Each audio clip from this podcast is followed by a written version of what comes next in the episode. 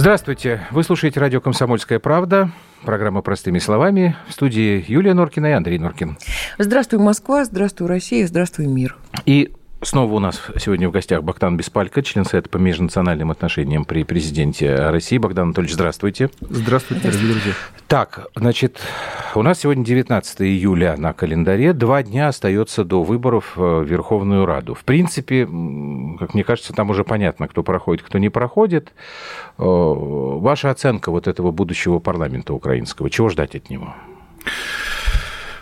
Ну, прежде всего, конечно, я жду того, что партия Зеленского займет там лидирующие позиции. Что Пока такое партия Зеленского? Вы Слуга вот... народа. Нет, ну вы понимаете, партия. что это такое? Нет, не понимаю. Единственное, что это, ну, скажем так, сборище людей, которых он набрал в качестве представля... представителей своей политической силы. Мне не совсем понятна идеология Зеленского, мне не совсем понятно, а, собственно говоря, что этих людей объединяет, кроме личности самого Зеленского и его успеха на выборах президента. А, собственно говоря, вы знаете, даже в российской истории случались такие моменты, когда, например, откровенно предлагали людям занять э, депутатское место, получить депутатский мандат без каких-либо условий. Вот просто нужно занять э, место в определенной партии, потому что вот у нее есть определенное количество голосов, и по каким-то причинам у нее нет достойных кандидатов. Но здесь, конечно, я думаю, большая часть представителей этой партии это какие-то знакомые, друзья, люди, которые как-то аффилированы со структурами а, бизнес-партнеров Зеленского или с самим бизнесом Зеленского и так далее.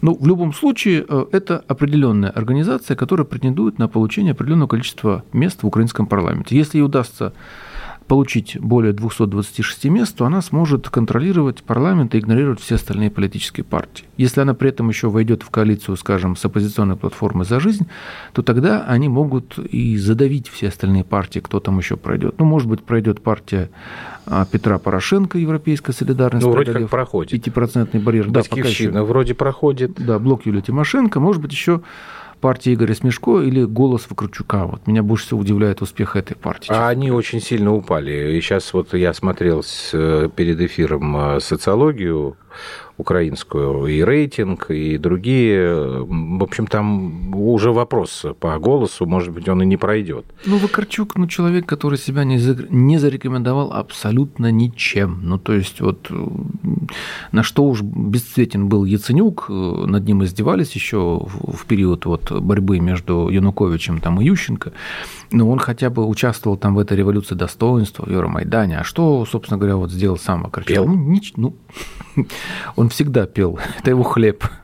Он даже пел и пытался петь и выступать в России после 2014 э, года. Ему здесь запретили, и он даже на это Насколько отреагировал. Я помню, по-моему, не запрещали. Нет, ему сорвали здесь ряд концертов. По крайней мере, он сюда уже не ездит, а. в Россию.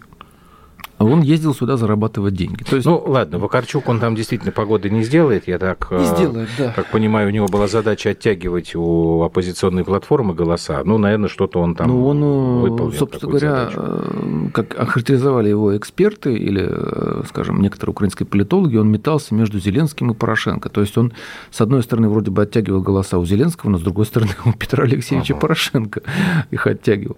Ну, в общем, эти партии проходят в парламент, и большая самая интрига состоит именно в том, сколько мест получит слуга народа Зеленского. Если не получит он 226 голосов, контрольный пакет, то тогда, угу. соответственно, удастся ли ему создать коалицию с оппозиционной платформой «За жизнь». Если удастся, тогда они будут рулить Украиной, тогда они будут управлять и, соответственно, продавливать те законы, которые им нужны и выгодны, или тем, кто стоит за ними, за этими партиями, и пытаться отменить те законы, угу. которые они считают для себя, для Украины ненужными, невыгодными, неправильными.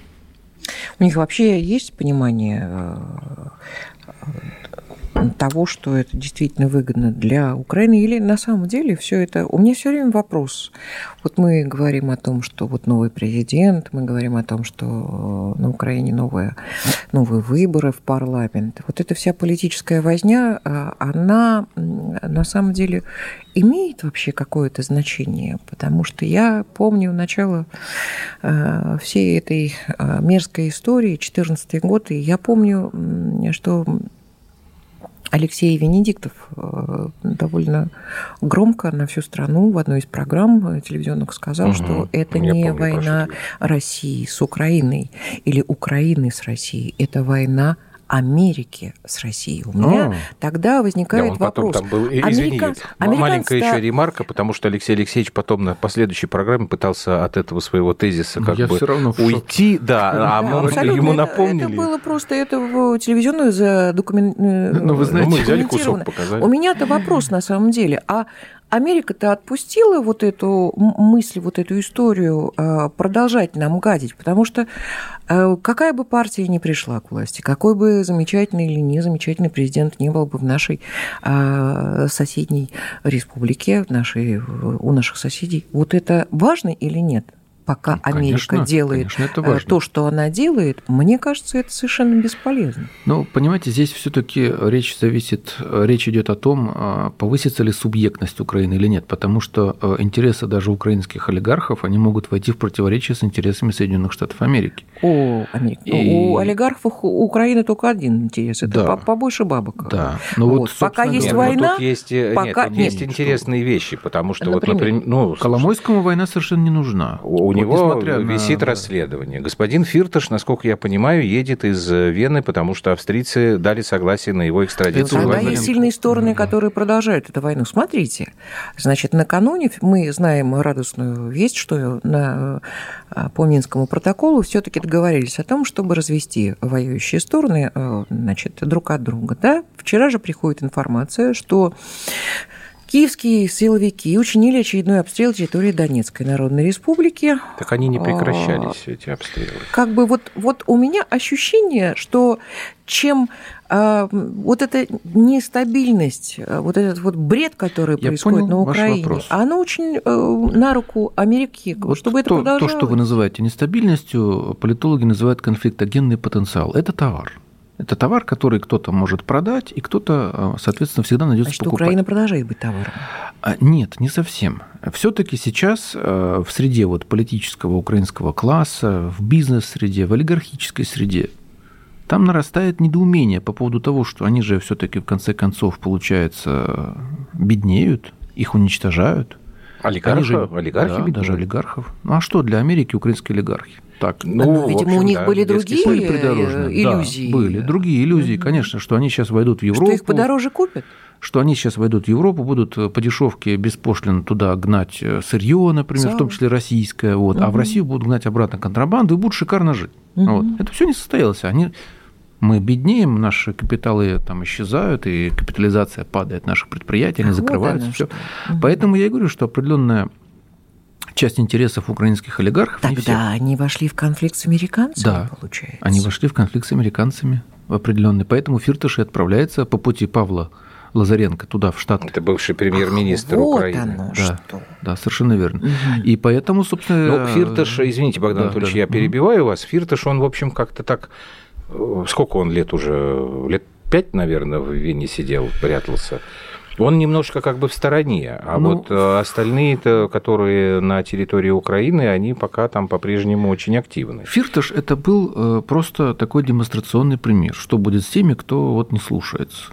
Вот те, кто пора, поробчее, да, те, кто порабее, они это поняли и застыли вот, как баллонка так вот перед удавом. Просто я напомню, если вдруг кто забыл, там, собственно, американские претензии к Фиртшу, если я правильно помню, заключается в том, что он э, якобы участвовал в коррупционных э, схемах с какими-то индийскими там компаниями, что-то там такое, но это наносило определенный ущерб американским интересам. Фирташ – это И очень это поэтому... ценный источник информации обо всех э, схемах торговли газом, в том числе через Росукрэнерго, это вот торговля через Украину газом. А что американцы могут получить от него как от источника информации? Ну, ну я думаю, очень много. История старая. Документы, какие-то коррупционные схемы, а, в том числе украинские. А вот, может быть, э, для они шантажа? зачем? Вот да, да для, шантажа? для шантажа, для скандала, да для чего угодно. И продемонстрировать, что будет с другими непослушными и так далее.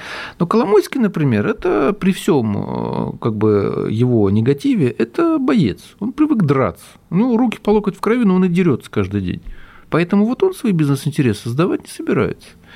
И он же, собственно говоря, и ставил на Зеленского, который выиграл. Ему гражданская война не нужна, она невыгодна. Он признавал, что это гражданский конфликт. Это ему сейчас не нужно, он же раньше и финансировал эти да, добробаты. он финансировал, потому что он очень боялся, что вот сейчас придет, э, соответственно, там, не знаю, придут из народных республик, и сейчас все его предприятия вот национализируют, и будет тоже вот какая-нибудь народная республика, там, Днепропетровская. Ага. И останется он при своих кальсонах, без купюр без капиталов, без денег и так далее. А сейчас видно, что это все не так. Он же предлагал, когда ему пранкеры звонили от имени ополченцев, он же говорил, давайте разделим сферы влияния. Ну что вы, как маленькие дети. Ну, деляга есть деляга, да. Да, понятно. да, правильно.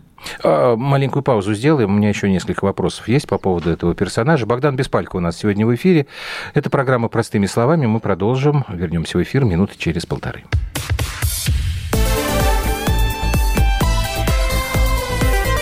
Простыми словами. Опять ты куда-то собрался? Тебе лишь бы из дома уйти А я опять должна дом сидеть, да? Ты только о себе и думаешь Жена опять против? Бери ее с собой на рыбалку «Радио Комсомольская правда». Вас ждут развлечения для взрослых и детей, призы и подарки, много музыки под открытым небом и, конечно, отличная рыбалка. Встречаемся 3 августа в парк-отеле «Орловский». Приезжай с семьей на рыбалку «Радио Комсомольская правда». Регистрация уже открыта на fish.kp.ru. 0+.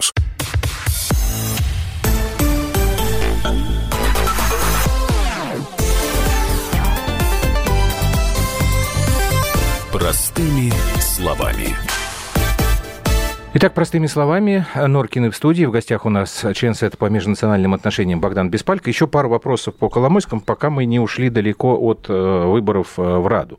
Насколько я понимаю, вот эта история с оппозиционным блоком, который как-то очень сильно разросся, и туда вошли, э, я не помню, как сейчас называется эта партия региональных руководителей, там что-то «Доверяй делам» или что-то такое, туда губернаторы там, они тоже влились в этот оппозиционный блок, по-моему, а, но результаты они не показали. Это тоже была э, идея Коломойского, тоже такая подстраховочная для Зеленского. Почему они не, не добились большого успеха? Вы знаете, сложно сказать. Причин очень много, в том числе и потому, что, ну, собственно, украинское политическое пространство, оно обладает очень большой спецификой, как негативной, так и ну, просто своей спецификой. В свое время а, определенные технологии, например, на выборах мэра Киева откровенно показывали провальный результат. Вот. Я не могу сказать точно, это нужно анализировать. Там же был, данные, кроме Коломойского, там, по-моему, еще деньги Ахметова были в этом оппозиционном блоке, и они вроде как вместе И Коломойский, и Ахметов. Это я просто вот к вопросу да, о том, как, что вы сказали, олигархи нервничают, так мягко Нервничают, говоря. но и Коломойский, и олигархи, они все кладут свои э, яйца в разные корзины. Коломойский финансировал в свое время и партию Лешко, например, радикальную. Ага. Э, люди-то как раз очень циничные, очень прагматичные. Но вот сейчас партия Лешко, она в парламент, скорее всего, не, не попадет. Какой смысл тогда ее финансировать? Была партия «Укроп», скажем, Виктора Корбана, которую тоже пытался осторожно, вот, скажем, финансировать, продвигать Коломойский. Сейчас эта партия, как отдельная, как самостоятельная политическая сила, она уже тоже претендовать на что-то серьезное не может. Корбана начали там преследовать уголовные, ну, неважно. Поэтому эти люди, они вот глядя на результаты определенных политических действий, вкладывают туда, э, где это срабатывает. Сейчас вот э, наиболее вероятный исход событий – это выигрыш слуги народа на парламентских выборах. Хорошо, тогда вот возвращаясь к тому mm-hmm. вопросу, который Юля подняла, по поводу, а вы его развили как вот повышение этой там продажной цены или понижение в зависимости от того, как э, отреагирует американский покупатель на всю эту историю. Если смотреть сейчас на ну, ту информацию, которая нам известна, на открытую, у Трампа есть определенная обида на своих политических оппонентов, а, на демократическую партию, на господина Байдена, который, возможно, будет его конкурентом на следующих выборах. И вроде как э, в Америке собираются разыгрывать вот эту украинскую карту. То есть э, то, что Байден там был, мягко говоря, замешан в разных коррупционных вопросах. Вот как это можно, могут использовать на Украине? На Украине уже один раз очень сильно обожглись, когда поставили на Хиллари, на Хиллари Клинтон. Клинтон. Да. да, и даже в эфире российского телевидения нам уже говорили, что вот сейчас выиграет выборы Хиллари, и вы будете здесь плясать под э, американскую украинскую дудку. Как там выражался один из офицеров военно-морского флота Украины, Америка с нами. Вот, мы, мы, мы сила, мы потому что Америка угу. с нами. Да. В реальности я думаю, что на самом деле это именно на внутриамериканские выборы, на внутриамериканский политический расклад это влияет не очень. Это понятно. Я сейчас не про это говорю. А вот Украина как будет эту историю сейчас разыгрывать? Потому что э, мы помним, да, Джулиани говорил, что в окружении нового президента Украины враги США, Значит, сейчас Зеленский делает какие-то странные намеки. Я так не нашел ничего более развернутого, кроме фразы, что партнеры были против, чтобы я звонил Путину. Это какие партнеры? Американские, что ли, против? Вот, Вы знаете, я... что-то происходит, а что происходит, Андрей Владимирович, я думаю, что Зеленский сейчас находится вот в состоянии, э, когда нужно проходить между струйками, между двумя полюсами постоянно. Ссылы Карибны. Да, нельзя посмотреть ни направо, ни налево, нельзя выразить откровенно свое мнение. С одной стороны, он и Путину звонил, а с другой стороны, партнеры это были против, но он же позвонил все-таки и так далее. Ему нужно получить полноту власти. На Донбассе, например, совершенно не верят в то, что Зеленский вообще обладает реальными инструментами власти и что он их получит по большому счету. Мы это как раз и увидим после выборов, после формирования кабина, после формирования коалиции, назначения премьер-министра и так далее. Если этого всего не произойдет, не произойдет имплементации Минских соглашений, начала мирного урегулирования, какого-то сближения с Россией хотя бы на прагматической основе, ну тогда, значит, Зеленский это просто слабый президент, который не контролирует ничего. А тогда Коломойский зря в него вложился, он вот. теряет свои деньги. Нет, я думаю, что не зря. Вы знаете, там... Э, Вы же говорите, что он яйца раскладывает по разным корзинам. Значит, да. он, ну, какой-то ну, у него думаю, есть что... обходной вариант. Что ну, во-первых, он все-таки выиграл э, Зеленский, то есть определенные яйца он своему хозяину принесет в двойном размере. Там Приватбанк, компенсация за Приватбанк, что-то еще, откусит у кого-то другого у Ахметова, у Порошенко, у того же, там, который 82 раза увеличил свое состояние. Вот сейчас против него уголовные дела. Да, там, там куча. И так далее. То есть э, бизнес бизнесом, э, бизнес Но если инструментов-то не будет политических, как же он будет все это защищать? Нет, политические инструменты, э, понимаете, я имею в виду политические инструменты для каких-то очень масштабных, собственно говоря, вот... Изменений? Изменений, например, они им нужны. Я, я налаживание отношений с Россией, вот, вот с нашей страной. Если они понимают, люди бизнеса, а там другие других людей нет. Там надо понимать, как мне кажется, что людей, которые бы э, очень сильно переживали, болели, за страдали за державу, который... за землю Украины, за людей, которые там, простых людей, которые там живут. Что в верхушке нету. Вот, вот ее просто нет. Может быть, Зеленский, который действительно как актер, он верит, как э, человек, который никогда не был в бизнесе или там, я не знаю, в Ничего чем. себе не был в бизнесе. Он долларовый миллионер. Он более чем успешный бизнес. Серьезно, я не знала об этом. У Хорошо, него помимо окей. того, что вот окей, этот значит, квартал 95-й, вот, а акции, там, вот у гостиницы них может, и Их может торкнуть, извините за жаргонизм, только тогда, когда речь идет о потере э, крупных финансов.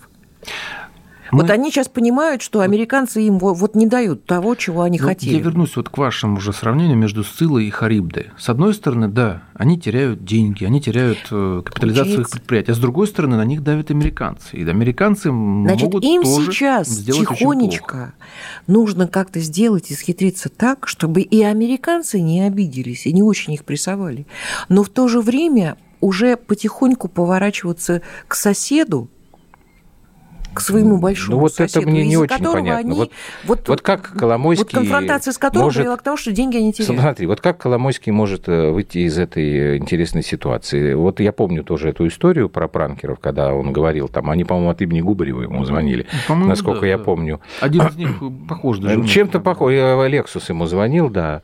И там не очень была картинка хорошая, и поэтому Коломойский его там не же признал. Там чуть не чокались, по-моему. Ну да, там была просто любовь-морковь. А с другой стороны, у него все-таки серьезные проблемы в Америке есть. Вот что он должен такое сделать, чтобы, как ты говоришь, э, американцам Или понравиться? Или на трамвае покататься. Не, не понимаю. Чтобы что сделали американцы? Ну, чтобы американцам понравиться, чтобы, чтобы с него сняли там эти претензии, чтобы у него там эта недвижимость в Чикаго, из-за которой сыр-бор осталась у него. Может быть, э, и ничего в том плане, что его ничего не спасет. Американцы часто поступают как крокодил, которого невозможно приручить. Как ты его не корми, как ты его не гладь там по головке, он все равно тебя укусит, все равно тебя сожрет. Вот э, судьбы многих политиков, с которыми заключали договора американцы, давали гарантии, угу. как со, со своими союзниками, так и с противниками, все равно все это рано или поздно нарушалось.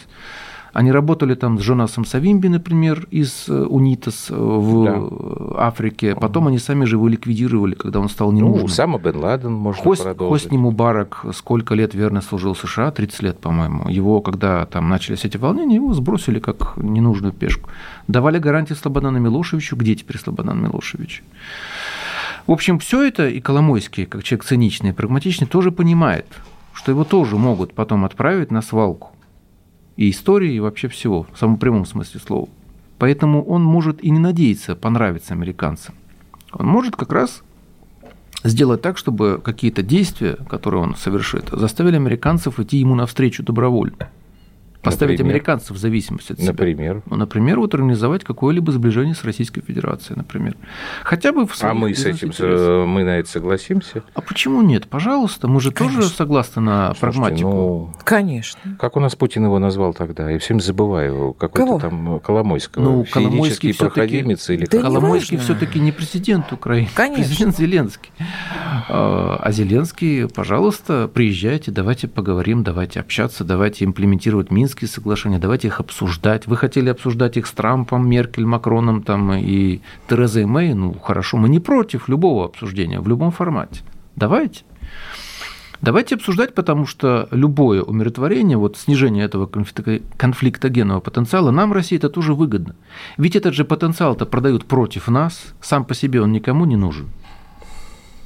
Поэтому это выгодно для нас, для России. Ну, конечно, мы не в восторге от Коломойского, это понятно, да и от Зеленского. Но Порошенко в этом плане хуже э, в том смысле, вот некоторые что он... ваши коллеги говорили, что наоборот, Порошенко был лучше, потому что, ну, понятнее было, в общем, чего от него ждать, а да. с этими какая-то Вы знаете, полная... ну, здесь вот, э, как спросили как-то Сталина, э, и не сталинист, просто скажу, какой угу. там из фасадов гостиницы лучше, он сказал, оба да. хуже. Ну, здесь оба хуже, ну, что здесь поделать? Порошенко был прямой, вот как стрела. Мы всегда знали, что от него ждать, да. Но мы ждали, что... То есть мы прекрасно понимали, что любой его шаг это будет э, в сторону эскалации, в сторону конфронтации. Угу. Вот. Сейчас мы все равно не э, смогли э, каким-то образом, не, у нас не было возможности влиять на выборы на Украине. Они прошли, и там выиграл Зеленский. Ну хорошо, давайте работать теперь с Зеленским. Да, кстати говоря, это официально признается даже украинской стороной. Они там какое-то расследование проводили, не выявили что доказательств того, что мы вмешивались. Не да, вот такая незадача. Ну, Сейчас сделаем паузу небольшую. Новости в эфире «Комсомольской правды».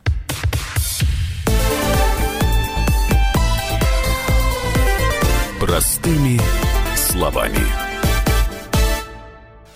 Товарищ адвокат! Адвокат! Спокойно, спокойно. Народного адвоката Леонида Альшанского хватит на всех. Юридические консультации в прямом эфире. Слушайте и звоните по субботам с 16 часов по московскому времени.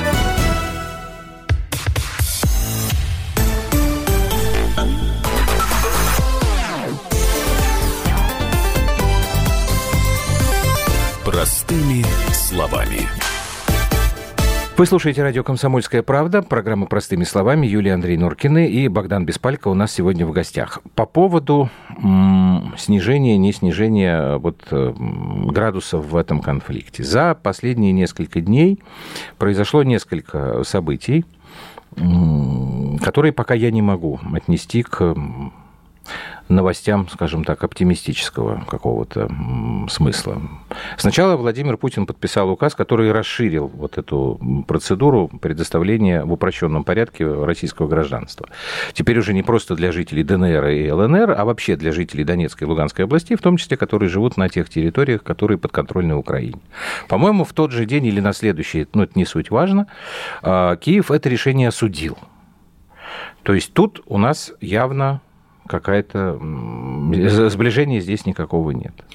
По поводу телефонного звонка. Он по-прежнему окутан тайной. Значит, единственное, что через несколько дней после самого этого звонка стало известно, что э, Зеленский э, внес некие предложения по обмену э, удерживаемых лиц.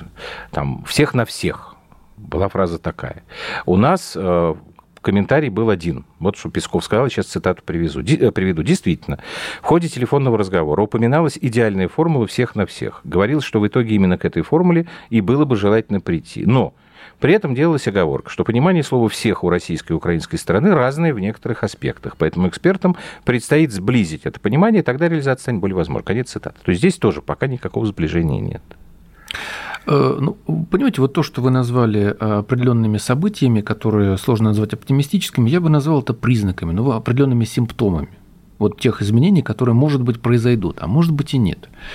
А, пока мы видим только симптомы, признаки, слова, заявления, которые внушают нам определенные надежды но мы еще не видим самих действий. А в чем вы дел. их видите? Вышинского э, очень многие считали, что его освободят. Да, ну, меру да, пресечения. Да, да, Вышинский остался под стражей. Соответственно, у нас, по-моему, в минувший четверг э, или в минувшую среду, ну, на текущей неделе, продлили содержание под стражей этих украинских да, моряков. моряков. То есть мы по-прежнему остаемся на э, тех же самых позициях. Ну, потому что, в принципе, мы действительно немножко по-разному подходим к этим вопросам. Но и мы все ждем выборов парламент. То есть мы э, ждем от Зеленского каких-то действий.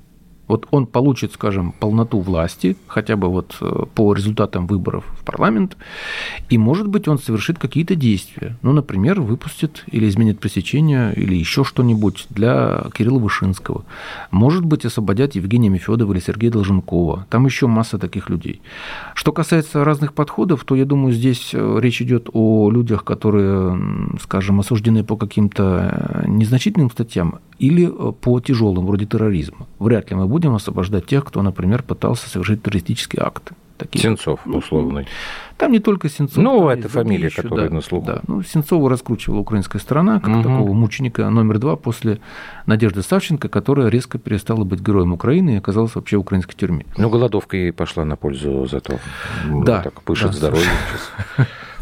На Украине... Но в любом, в любом случае мы ждем каких-то действий от Зеленского, потому что пока вот смотрите, заявление хорошо. Зеленского на Украине очень сейчас э, э, сказать, усиленно слухи распускаются, распространяются, а может быть это и правда, не знаю, хотела у вас спросить, слышали ли вы об этом, что у Зеленского было уже два покушения. Да ладно, да. я первый раз слышу Я про сегодня это. разговаривала, да, да с, э, с друзьями с Украины. Значит, говорят, что э, Зеленскому ничего не дают делать. Ну, помимо того, что в Одессе говорят, что он пошел купаться без охраны в красных э, плавках. Трусах, это я видел. Все, э, там, кто недоволен, говорит, как может себя так президент вести. Ну, в общем, довольны и недовольны есть и те, и другие. Но поговаривают, что уже про покушение Два я не слышал. Расскажи подробнее. Кто тебе? Брехня? Вы знаете, я не верю в покушение. Это мне напоминает немножко... Может, Виктор... они сами эти слухи распространяют? Виктора Пелевина, там была организация... Это среди простых людей, это не политическая история. Ну вот как раз я и хотел сказать. Вы помните, вот у Виктора Пелевина была... Не мой писатель. Ну, у него наш. была организация так. специальная, которая распускала слухи в простом народе. Вот они специально ходили там в простые пивные и начинали так. рассказывать там что-то о президенте там, и так далее. А президент был виртуальным.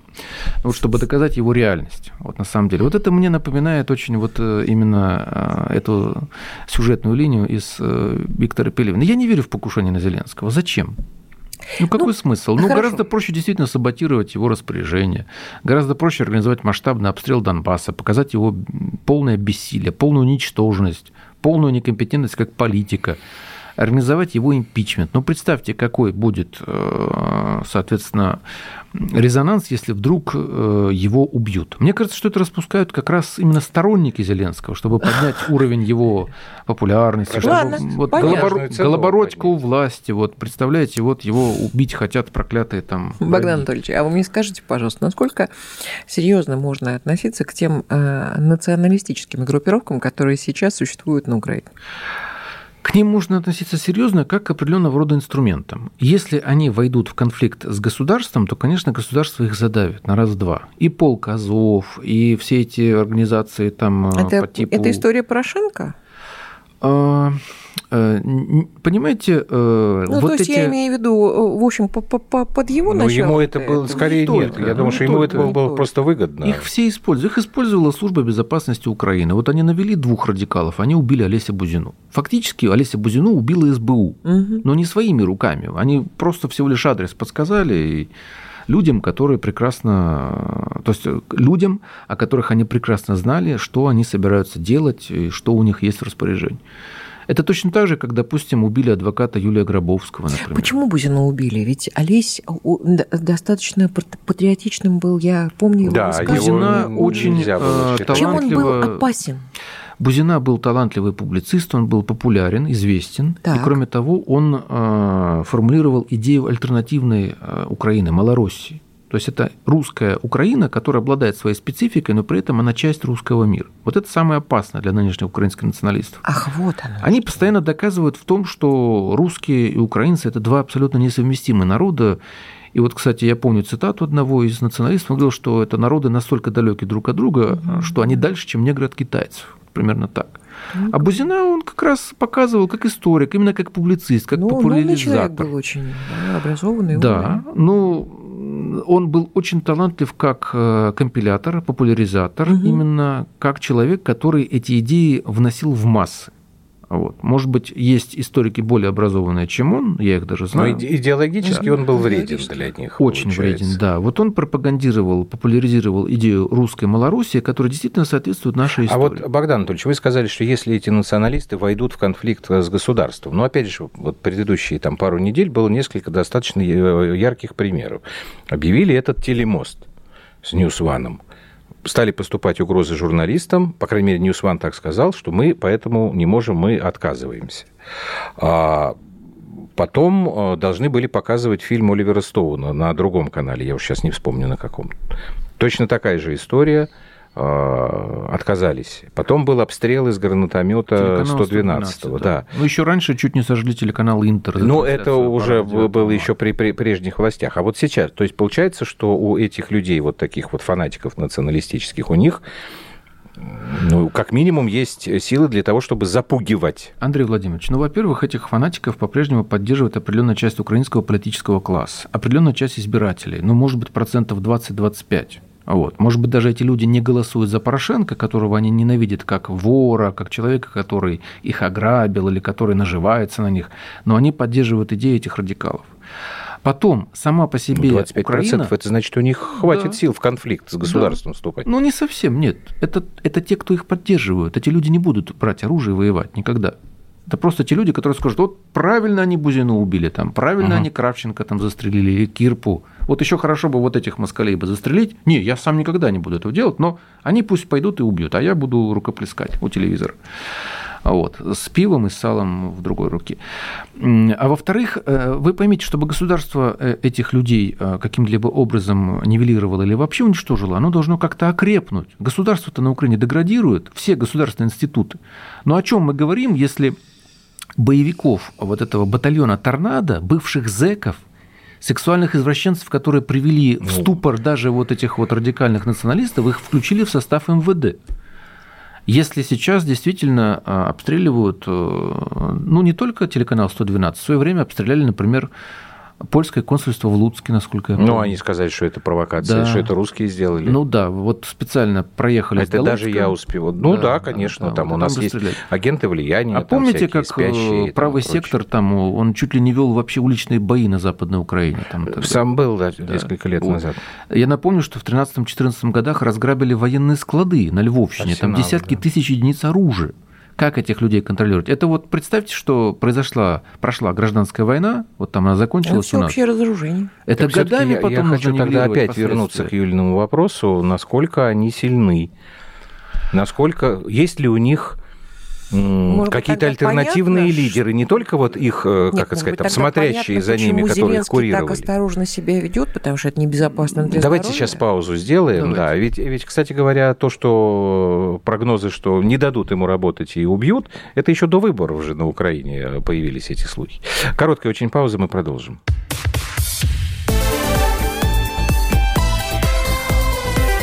Простыми словами.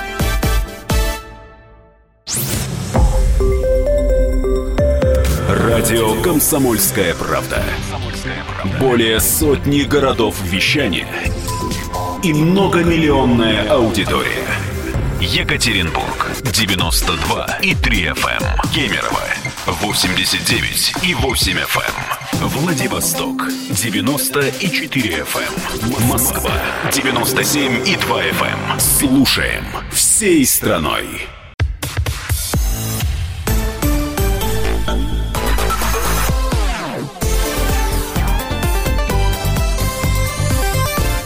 Простыми словами.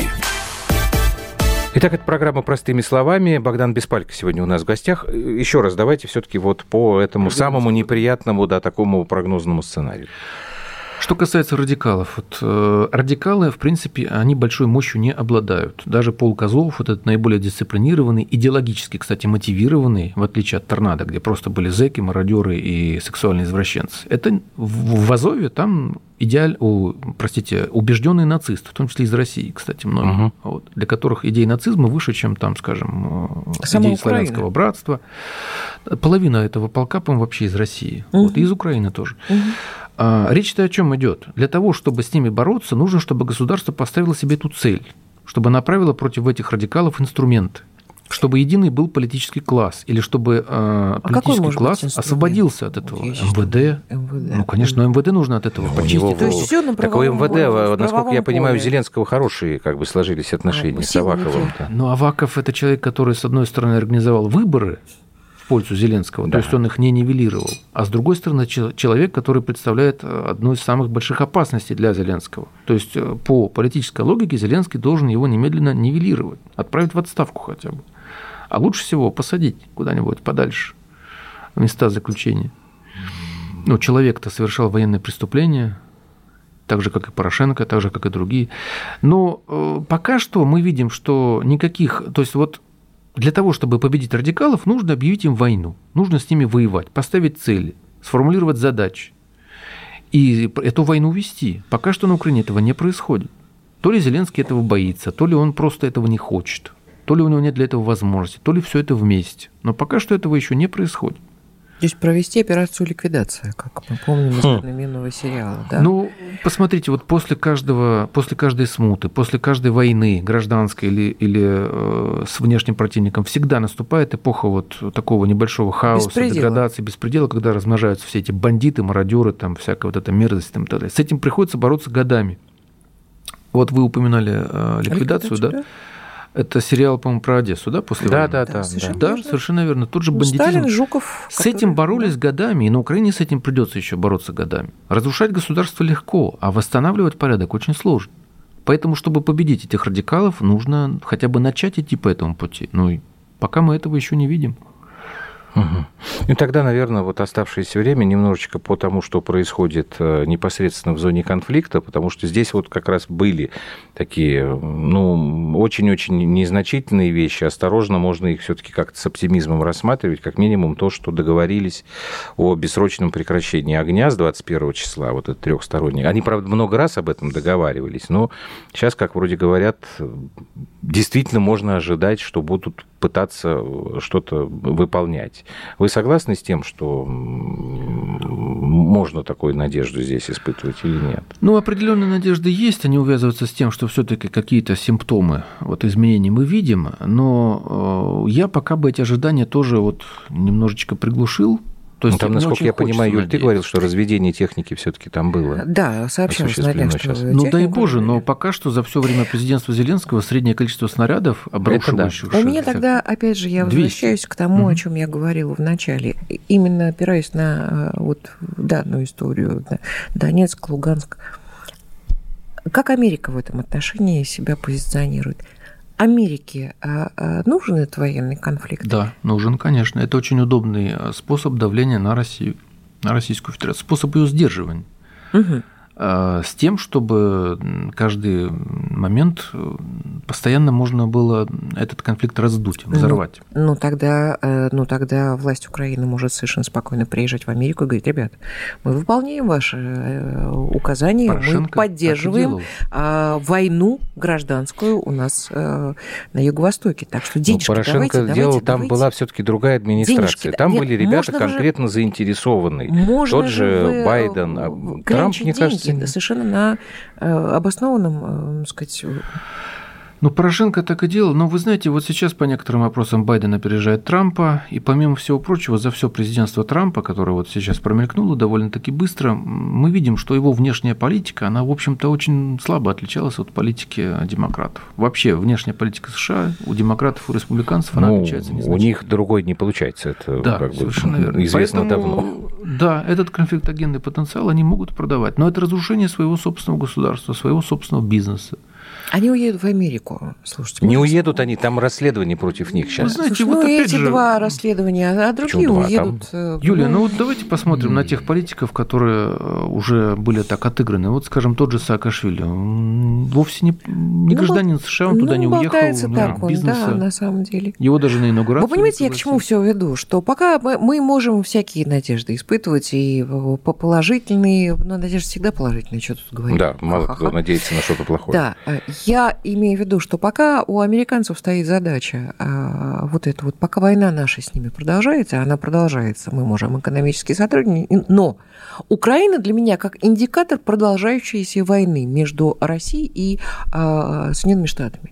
Вот пока у них вот эта история а, на Слушай, ну плаву это в мозгу, история. значит, значит, Украина, они прекрасный вы выбрали вариант. Я просто боюсь, как бы они Грузию не подключили в, в широкомасштабный такой. Слушай, ну с Грузией там другая тоже. история, извините, что просто м, Нет, та- ну там же уволили, хорошо, там уволили был этого гендиректора с Абхазия и Рустави-2. Южная Осетия, если вы меня поправите, так сказать. Вот мы, не, в идеале, мы не дали, да. В идеале вот доктрина управляемого хаоса, она предполагает, в принципе, э, полный, э, скажем так, хаос на всем евразийском пространстве. Если удастся поджечь все страны вот, по периметру России, да, Мгм. Скажем, поссорить нас с Белоруссией, а, не знаю, с Молдавией, со всеми Кавказскими республиками, взорвать Карабах, допустим, зажечь исламистов в среднеазиатских республиках, чтобы там постоянно шли тоже какие-нибудь э, боевые действия, там, а, натравить э, маджахедов или Талибан э, кого-нибудь из, из Афганистана, опять же, на Среднюю Азию. В идеале, скажем, еще поссорить Россию с Китаем, там какие-нибудь территориальные споры. Было бы прекрасно, потому что это война с нашей страной чужими руками. Э, Для США проблема только в том, что очень многие стали понимать, что они-то сами при этом разрушаются, а выгоду получают там, в Соединенных Штатах Америки. Опять же, США Но у них тоже не все получается. Они же вот отказались, ну, по крайней мере, пока не стали Так вводить, этом, не э, стали вводить этом санкции Богдан против э, говорит, Турции. Что у них не получается. Потому Вот. что... Трамп сказал, нет, говорит, ну, купили да. турки, купили Но, С-400. тем не менее, F-35 они же им продавать отказались. Ну, это да, но Да. они же обещали еще и санкции там какие-то, там убьют всех. Невозможно ввести санкции против всех, э, потому что Ну, это тогда, собственно говоря, все э, переметнутся на другую сторону. Саудовский монарх четко сказал, что если вы будете нас сейчас э, каким-то образом пытаться обвинять в убийстве этого несчастного журналиста Хашкаджи и вводить Мгм. против нас экономические санкции, мы будем покупать оружие у России и договоримся с ними по поводу торговли нефтью. И все. И тогда, соответственно, все ваши доллары, они пойдут в Россию, будут работать на российскую экономику. А как было бы чудесно. Да, было бы чудесно, но это пока что фантастика, потому что Саудовская Аравия, конечно, это союзник, причем очень близкий понятно. Соединенных Штатов Америки. Ну, понятно. Но вы знаете, при определенном раскладе геополитических сил этот сценарий тоже исключать нельзя. Но то, о чем вы говорили, в идеале, да, очень хотелось бы взорвать все постсоветское пространство. Если можно было бы взорвать еще внутри России, скажем, Поволжье, Мгм. Ну, или, понятно. скажем, Урал. разжечь, Урал. Урал, разжечь сепаратизм где-нибудь в Архангельской области, там вот Поморов так осторожно финансируют, или, скажем, там, Дальний Восток. Лопарей, там, да. На Дальнем Востоке, да, вот японцы признали, а, как этот народ называется, господи, в общем, их признали коренным японским народом на Дальнем Ну, Востоке. признали, ну, молодцы какие. Айнов, вот вспомнил, Мгм. да. То есть это было бы идеально. Тогда бы все капиталы, а, все мозги, которые имеют хоть какую-нибудь ценность, они бы утекли в Штаты. Потому что там тихо, спокойно, там можно работать, делать бизнес. Богдан Анатольевич, у нас осталось две минуты. Вот вы, когда сейчас говорили, что вот одна из целей поссорить нас с белорусами. А вот а как вам то, что в середине недели, а, когда Медведчук встречался с Путиным, когда Путин его в Таврическом дворце, там же ведь еще и Лукашенко присутствовал на этой встрече. Они разговаривали втроем. Тут есть какой-то, надо искать какой-то символ глубокий, потому что многие коллеги там прям рисовали такие картины. Вы знаете, пока нет четкой информации, я ничего сказать не могу. По результатам встречи Путина и Лукашенко могу сказать, что впервые заговорили о едином гуманитарном и культурном пространстве. Это очень хорошо, потому что, на мой взгляд, именно идеи, они ну, первичны. Если вбить определенные идеи людям в головы, то тогда эти идеи могут оказаться сильнее экономической целесообразности. Вот то, что мы видели на Украине. И, э, естественно, э, встреча Путин-Лукашенко-Медведчук, она говорит о том, что Россия стала больше внимания обращать на постсоветское пространство, что именно оно теперь становится одним из приоритетных во внешней политике. Чего мы не делали в 90-е годы, как мне кажется. В 90-е мы выживали, нам было немножко не до этого, там была Чечня, было много других конфликтов, Уральская республика, э, суверенитета столько, сколько можете переварить, uh-huh. и много-много чего другого. Экономически мы же не осознаем, как мы хорошо сейчас живем. Нет, Когда по 2-3 года они выплачивали пенсии или зарплаты. Да, да, это уже сейчас это не мысль. В небытие, да, об этом забыли уже. Все, особенно дети, которые... Ну, дети этого, этого слава богу, и не знают. А может, не слава богу. Спасибо вам большое. Богдан Спасибо, Беспалько, член Совета по межнациональным отношениям при президенте России, был у нас в эфире. Программа «Простыми словами», 21 час по московскому времени, будние дни. Ждем вас. Всего доброго, до свидания.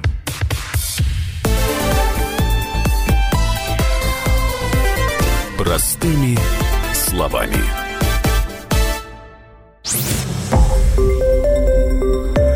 Радио «Комсомольская правда». Более сотни городов вещания и многомиллионная аудитория. Хабаровск 88 и 3 FM. Эм. Челябинск 95 и 3 FM. Эм. Барнаул 106 и 8 FM. Эм. Москва 97 и 2 FM. Слушаем всей страной.